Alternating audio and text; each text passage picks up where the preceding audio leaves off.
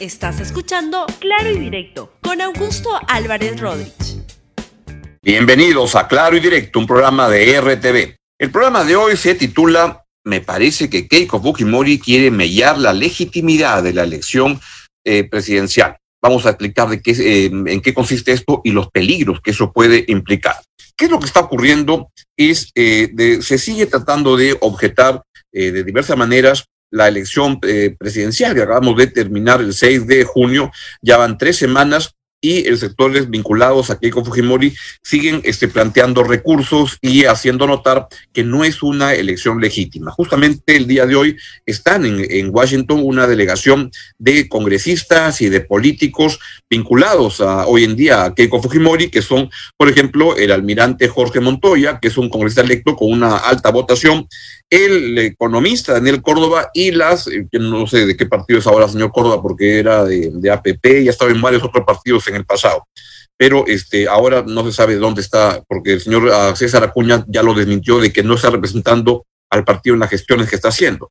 Y Nidia Vilches del partido aprista. Ellos han acudido a la OEA, ahí está la fotografía, están en la puerta de la OEA. A la puerta de la OEA puede ir alguien, un congresista, un electo de un país a dejar un documento, puede ir también un delivery de, de, un fast food a dejar unas hamburguesas, puede ir cualquiera a la, a, la, a la, puerta de la OEA a dejar lo que quiera.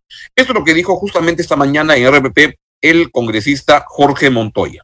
Lo que va a presentarse en el país cuando den el resultado va a ser una convulsión social fuerte, cualquiera que sea el resultado, no interesa quién. Es lo que se ha sembrado durante todo este tiempo. La gente está alterada, está exaltada. Y lo que vemos nosotros como una solución al problema es esto, que lo ve un organismo totalmente imparcial, que tiene la capacidad técnica para hacerlo, que lo han hecho en muchos otros países, que ellos mismos han, han hecho el proceso de nuestro sistema electoral actual y en los puntos donde ellos han censado no han encontrado este, fraude. Irregularidades sí, pero no han encontrado fraude. O sea, es una cosa bastante avanzada. O sea, si hacen la auditoría es un complemento del trabajo que tienen y sería una tranquilidad para el país. No es que el presidente esté interviniendo porque él no, no intervendría, acá no afecta a nadie. Bien, en la misma línea, la señora Keiko Fujimori ha dicho que este, eh, cuando le ha ido a entregar al, al, presidente Francisco Sagasti, como están viendo esta carta para pedirle a, al presidente Sagasti que pida a la OEA una auditoría, ha dicho este, eh, lo siguiente, solo ello brindará al próximo mandatario la legitimidad necesaria. Escuchen lo que dijo la señora Keiko Fujimori el día de ayer. De Una cosa es la misión eh, de observadores y otra cosa es la solicitud que se hace al presidente para que haga un llamado a expertos internacionales de la propia OEA, como se realizó en Bolivia. Y respondiendo a la pregunta, en Bolivia, la misión de la OEA es, sería importante también que el señor Castillo pueda hacer la misma solicitud, porque acá lo importante es la legitimidad que tiene que tener el próximo mandatario o mandataria. Acá lo que se busca es conocer la verdad. Y quiero aprovechar para hacer un llamado final. Hemos visto a lo largo de estas semanas, bueno, y en nuestro caso también en la segunda vuelta, hechos de violencia, violencia física y violencia verbal. Es fundamental que en estos momentos existe preocupación y angustia de parte de los todos ejerzamos nuestro derecho a defender la democracia, a conocer la verdad, pero de manera pacífica y de manera respetuosa. Eso es lo que planteó la señora Keiko Fujimori. La verdad, yo veo poco probable que se pueda llegar a, concretar una de esas acciones. Por supuesto, mientras más revisiones haya, mientras más se, se pueda observar y, analizar la, la, transparencia la votación. Pero el problema es que han habido tantos este, pronunciamientos de entidades multilaterales, de gobiernos extranjeros, que a mí me hace pensar que lo que va a primar es el cálculo justamente que hizo uh, Ipsos en la noche de la, de la votación y luego el conteo uh, que ya oficial de OMPE al 100%, que con, la, con las rejustas ha ganado la elección el señor Pedro Castillo con uh, a 50.1 contra 49.9 de la señora Keiko Fujimori. Así es de apretadito, parece que son 45 mil votos los que la, los, los diferencian, pero así son las elecciones. Gana el que reúne más votos nos guste o no nos guste el resultado. Y es lo que está ocurriendo. Y en esa línea, la presidenta del Consejo de Ministros, la señora Violeta Bermúdez, pues ha dicho justamente eso, que ese, tenemos que esperar el resultado final del Jurado Nacional de Elecciones. Escúchenla, por favor.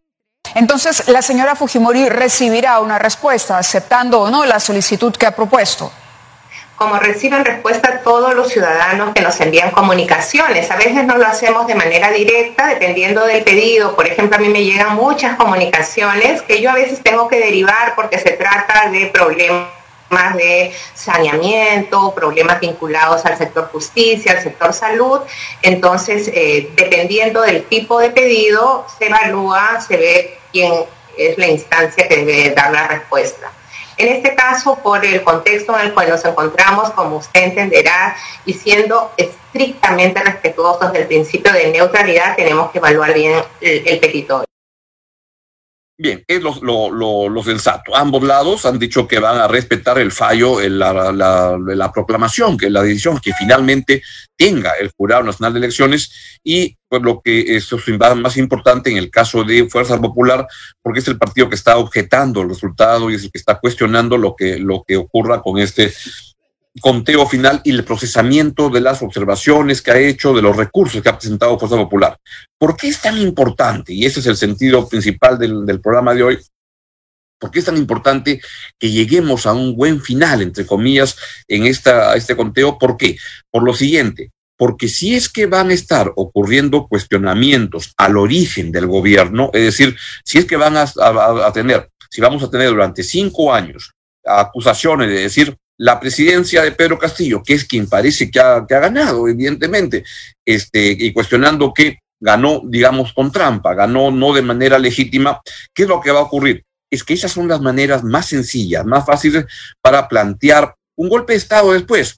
Porque es decir, cuando los, los problemas ocurran y todo gobierno tiene problemas en el camino, crisis políticas, etcétera, y vaya que el gobierno de Pedro Castillo va a tener un montón de problemas porque tiene que organizarse sobre la marcha, tiene que ver cómo transforma este plan de, inicial que tenía, es una cosa este, extravagante, habla de estatizaciones y cosas como esas que dicen que ya no lo van a hacer.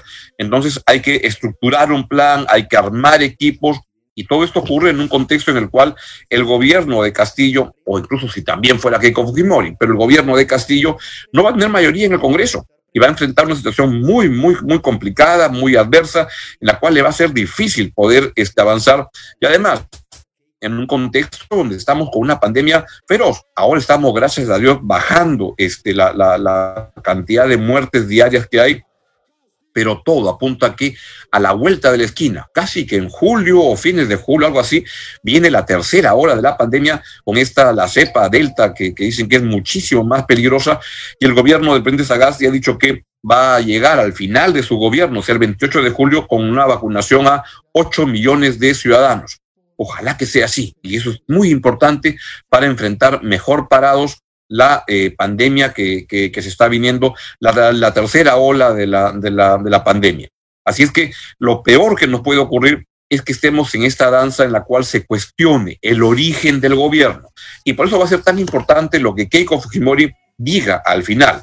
La vez pasada, cuando le fue derrotada por Pedro Pablo Kuczynski, lo que ocurrió es que su reacción fue muy mala fue este, de, ir petardeando al gobierno de Pedro Pablo Kuczynski, nunca llegó a aceptar el resultado realmente y envió a, su, a sus 73 parlamentarios y la verdad que eran, abundaba mucha gente adulona, sin una visión del país, y la verdad que eran unos robotitos, porque Keiko Fujimori tenía, como nos enteramos en el chat de la botica, les tenía que decir si podían aplaudir o no, si se debían parar o no. Eran unos borreguitos pero borreguitos este, dispuestos a, investir con todo contra el gobierno. Y acabamos como acabamos, fue un lustro perdido en el país. Ojalá que eso no ocurra.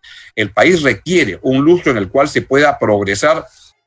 Empezamos en una situación tremendamente complicada y lo va a hacer pero hay que sacar adelante este lustro, no, no nos podemos dar el lujo en un país como el Perú, como dice el señor Castillo, un país pobre, este, con tantos pobres y ricos, sí, tenemos muchas riquezas, lo que no podemos darnos es darnos ese lujo de desaprovechar un lustro más. El país no lo merece, la gente más pobre del Perú no está esperando eso y creo que ya es hora y momento de darnos una oportunidad como, como país para salir adelante. Y esto implica en, esencia, atender las legítimas demandas sociales de la población que este, han crecido muchísimo durante la pandemia y hacerlo eh, manteniendo y, desarrollando un crecimiento económico con mucha fuerza que permita generar los recursos para poder sacar adelante el país. Eso implica promover la inversión y tener equipos técnicos capaces de los recursos que eso genera aplicarlos para las demandas sociales. Es lo que todos esperamos, creo, en el país y ojalá la señora Keiko Fujimori tenga la, generosidad, por decirlo de alguna manera, de, si como apunta, lo más probable, reconocer su derrota y ponernos todos a trabajar por un eh, futuro mejor, especialmente para los peruanos y peruanas más pobres. Adiós, que tengan un gran día, cuídense mucho y sobre todo sean solidarios con las personas que más problemas tienen hoy en día y que menos recursos tienen. Chao, chao. Gracias por escuchar Claro y Directo con Augusto Álvarez Rodríguez. Suscríbete para que disfrutes más contenidos.